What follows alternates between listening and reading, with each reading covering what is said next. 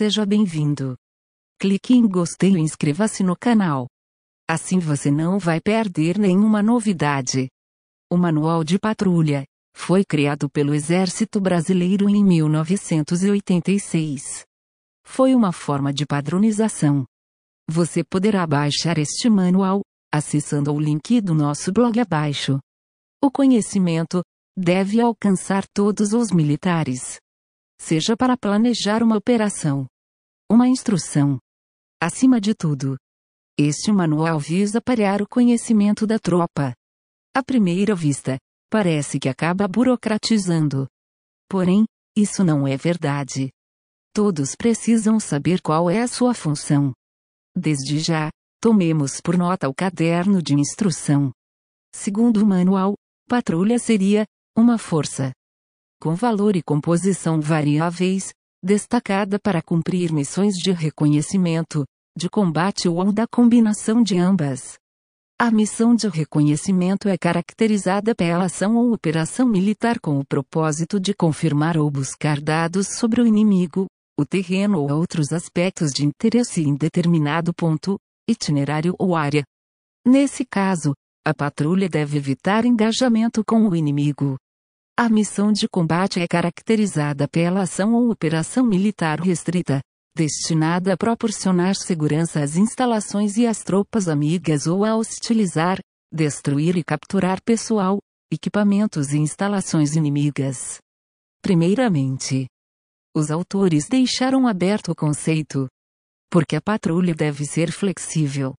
Deve ser combativa. Sobretudo, não pode se ater a regras engessadas. Pode ser aplicado em várias situações.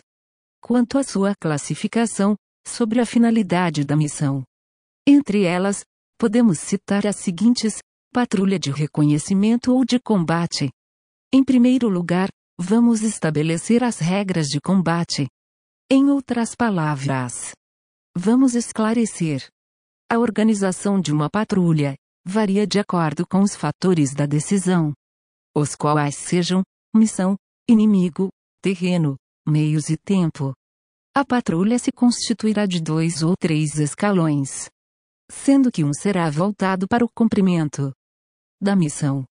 A este, dá-se o nome de escalão de reconhecimento ou de assalto. O outro será responsável para a segurança da patrulha. Pode ser empregado um terceiro escalão, podemos chamá-lo de escalão de apoio de fogo. As Forças Armadas operam com grandes efetivos. Porém, as polícias operam em um regime diferente. Constantemente precisamos organizar o efetivo. Por isso, é importante elencar funções. O mais importante é que haja unidade de comando. É importante o ressaltar. Conduta é uma ação planejada. Portanto, será colocada em prática durante uma operação militar. A sua conduta abrange determinados personagens. São eles: comando e controle, inteligência, apoio de fogo e ser preferencialmente em coluna. Os principais aspectos que influenciam na organização de uma patrulha são o inimigo, situação e possibilidades de contato, a manutenção da integridade tática, ação no objetivo, o controle dos homens, a velocidade de deslocamento, o sigilo das ações, a segurança da patrulha, as condições do terreno, as condições meteorológicas e a visibilidade. Eventualmente este quadro pode mudar. Sob o mesmo ponto de vista, devemos considerar a patrulha de combate.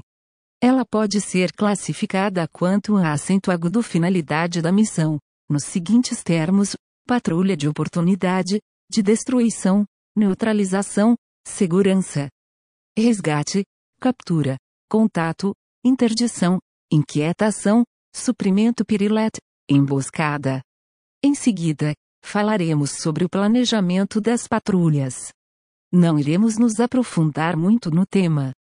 Haja vista que o leitor poderá consultar o manual posteriormente.